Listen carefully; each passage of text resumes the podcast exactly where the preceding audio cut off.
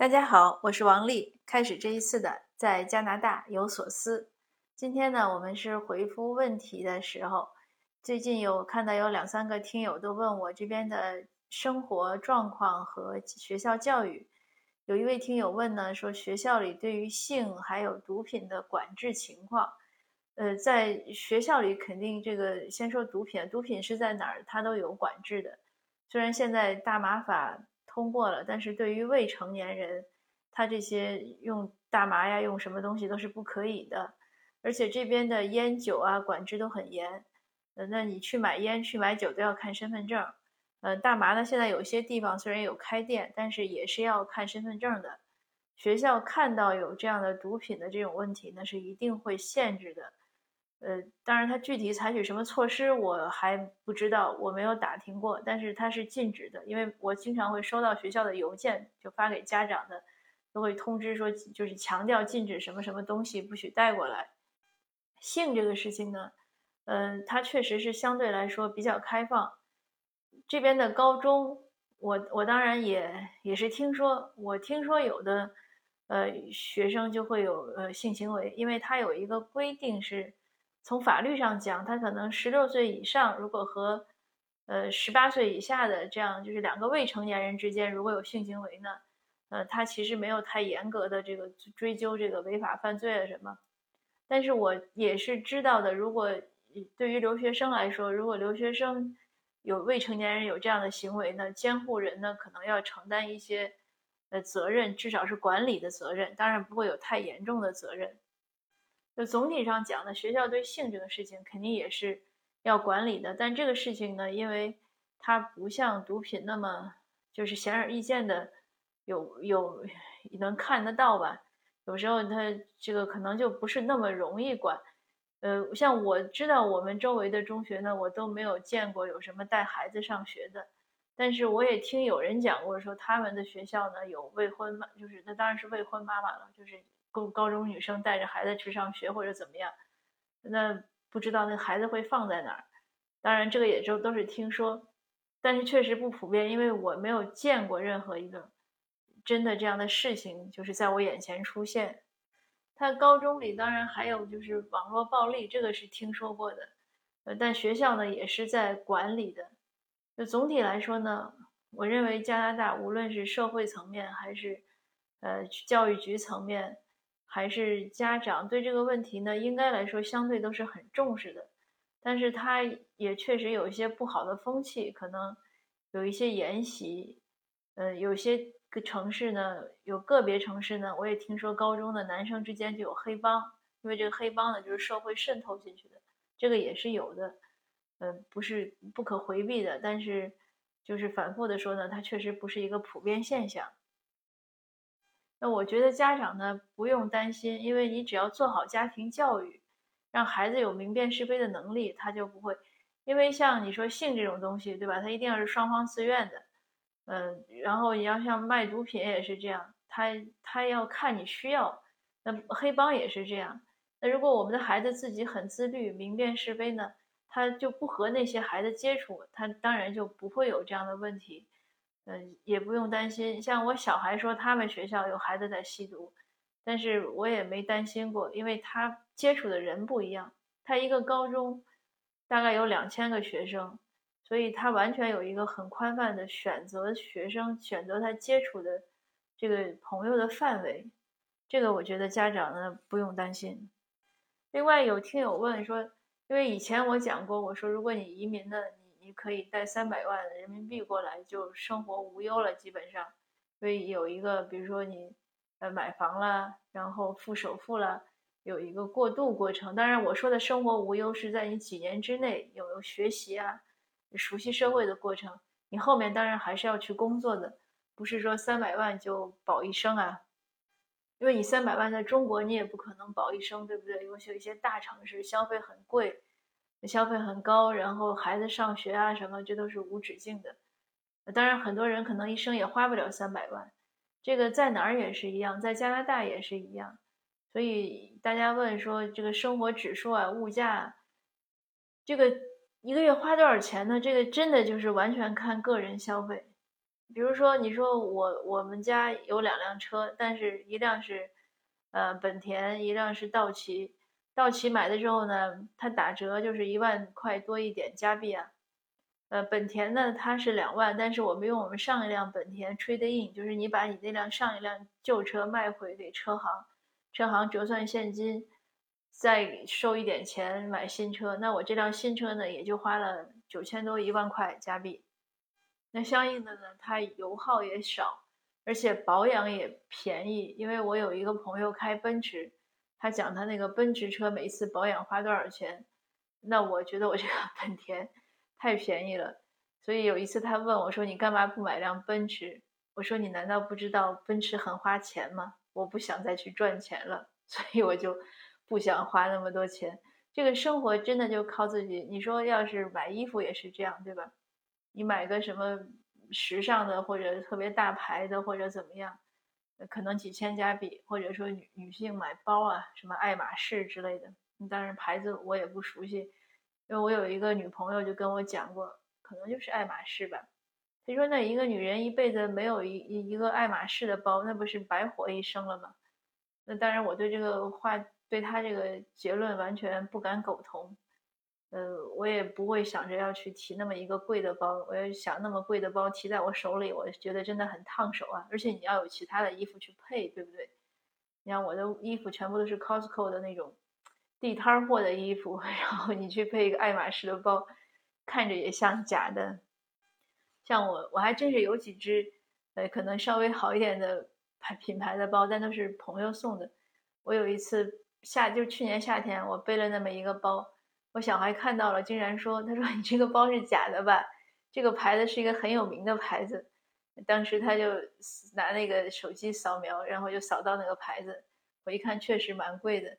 我说：“我这个包还真不是假的，是人家送我的。”我也忘了什么原因，朋友可能送我礼物，就送了一个比较好的包。那就是我想，就是你想，如果你的这个整个的这个行头不配套，背一个。贵一点的包也会被认为是假的，那又何必呢？所以生活是这样。那你在加拿大的基本的生活费用，我能想到的也可以说一下，我都是按加币说，大家可以自行换算一下，乘以五就可以。比如说房费，或者说就房租或者月供，那你差不多一千五到两千。你当然你房子不要租特别，就是非要租特贵的，那那也没办法。那今天我帮一个小朋友，他是我们的志愿者，他要来加拿大住三个月，从美国。那人家那个房东租一个套房给他，只收了六百五。那我们就算一千五。那吃如果吃饭买就是自己买菜做饭的，一千块肯定是够了的，应该几百块就够。当然也看几个人吃是不是很能吃。嗯，如果饭量很大，然后你又每天要吃。呃，很好的东西，比如天天要龙虾呀、鲍鱼啊，那可能是不够。但如果是一般一般的肉啊、菜啊、蛋啊、奶啊，或者一般的海鲜，这些是够的。因为它这边肉呢，真的是比菜有的时候都便宜。青菜是有一点贵，但是尤其是天气不好的时候，但是贵嘛，你吃菜的量也是有限的。那。主食那些米啊面都很便宜，所以就是说自己做饭那是应该包括我想你的那个电呀煤气做饭的一千块应该也是够的。那像电话费、手机费，前两天有人问我这个加拿大的手机套餐，我说也很多种。那我用的呢是最基本的一种三十块的吧，包全加拿大的电话任打，包全球的短信，还有四个 G 的那个叫什么数据，对。那就这样，我也够用，因为我们也不是每天在外面用数据。那水电费呢，一般也是跟着房房租走，有的地方呢是不收，有的是收一点。嗯，像我们这个 house，那冬天烧煤烧暖气，天冷的时候煤气费一个月要两百多，但是天暖和的时候就十几块，就因为它就是个热水钱。电费呢，差不多两个月是八十块，以前要便宜，后来因为加了冰箱什么的，就有点贵。当然，这个电费是不开电暖气。呃，前一段我们家来了个小客人，他来了有一个月不到吧，开电暖气，那个月电费就可能一百多两百块。所以也要看这个。那其他汽油钱就看你跑多少了。现在的油是比较贵，但我加一次油，嗯，它现在是差不多一百九十多加币一百升吧，应该是，所以加一次油也是蛮贵的。但如果你不是很常跑的话，就不是经常开车到处四六成的转，那也是这个油费也是有限的。那其他的可能就没什么，因为衣服这个东西也是，我刚才讲跟吃是一样的。你如果就买一般的，像像我在 Costco 很多。运动衣啊，什么或者随便的衣服都是在那儿买，二三十块钱，有的时候几块钱都有一件。当然几块钱是打折的了，那也就这样了。但是你就去一般的呃商场里你去买，它也可能几十块的也有。所以我觉得整体来说呢，他生活的消费的这个费用呢是有限的。那这样算下来，大家就可以算一个月生活费是多少。呃，整个加拿大呢，这个差异不是那么大，它没有那么。就悬殊，而且还有一点呢，我觉得比较好的就是这边呢，你吃饭去饭去餐厅去饭馆呢，它也没有那么悬殊。比如大排档现在可能贵一点，二十块吧，以前是十块。那你去吃好一点的，可能一个人就人均啊，那好一点可能五六十。当然你特别好的就是另说了，但一般的就是说吃，你觉得还也不错的，味道也不错，也健康。也能吃的挺舒服的，也就这个费用。他买书呢是相对说贵一点，可是贵呢，它也就是二三十、四五十。那你和中国国内图书比，它也是二三十、四五十，差异也不大。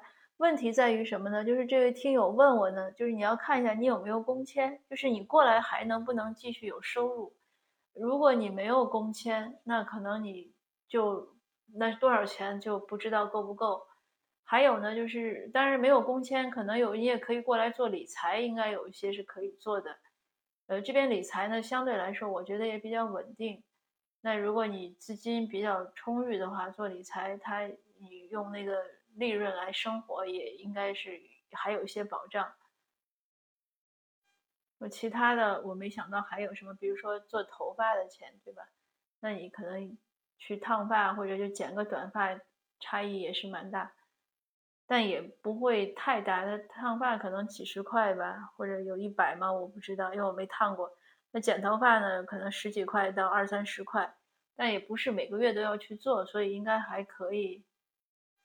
其他的费用我就想不到了，大概我想到的就是这些，呃，不知道能不能给那位听友一些帮助。哦，还有就如果是你如果是有 PR 卡什么，因为加拿大这边它医疗是全公费的，那除了药费要自己付一点，呃，它基本上医疗费就没有费用。然后孩子上公立学校呢，费用也没有。但如果是留学生呢，孩子要付学费，这个以前我也讲过，我讲是一万六，然后有听友给我纠正说各个省不一样，有一万三，还有多少的，所以也也是不一样。呃，那如果是你不是居民或者公民，你是访客，那可能就要买意外险。意外险呢，相对呢就是要贵一些了，而且意外险呢，它有一些可能就不 cover，就是不覆盖，因为它前提是你意外，它才付。那如果原来就有这个疾病，它可能就不会付。大概我想到就这些，但如果没有医疗保险呢？因为加拿大的医疗呢，不是没有商业医疗，没有私营的，所以如果没有医疗保险呢？医院的费用是很贵的，呃，这是一个问题。那好吧，今天的分享呢就到这儿，呃，我们下次见。如果您有什么问题呢，可以继续向我提出，我也会尽量回答。呃，因为也是像 今天上午还有人问我说为什么要做分享，我说因为当年我新移民或者准移民的时候，觉得有那么多问题想问人，可是呢，很少有人给我答案。等我来了之后生活呢，我发现有些事儿就是真的就是一句话的事儿。当然我也不懂他为什么不愿意告诉我。那现在我自己有这个回答的能力呢，我就很愿意来回答。因为有的时候大家就是信息不对称，你一句话告诉别人了，别人可能有些事儿就好做决定、好做打算了，或者也安心了。嗯，所以呢，我就是很愿意有，如果你有问题呢，我很愿意给您解答。嗯，那好的，我们下次见。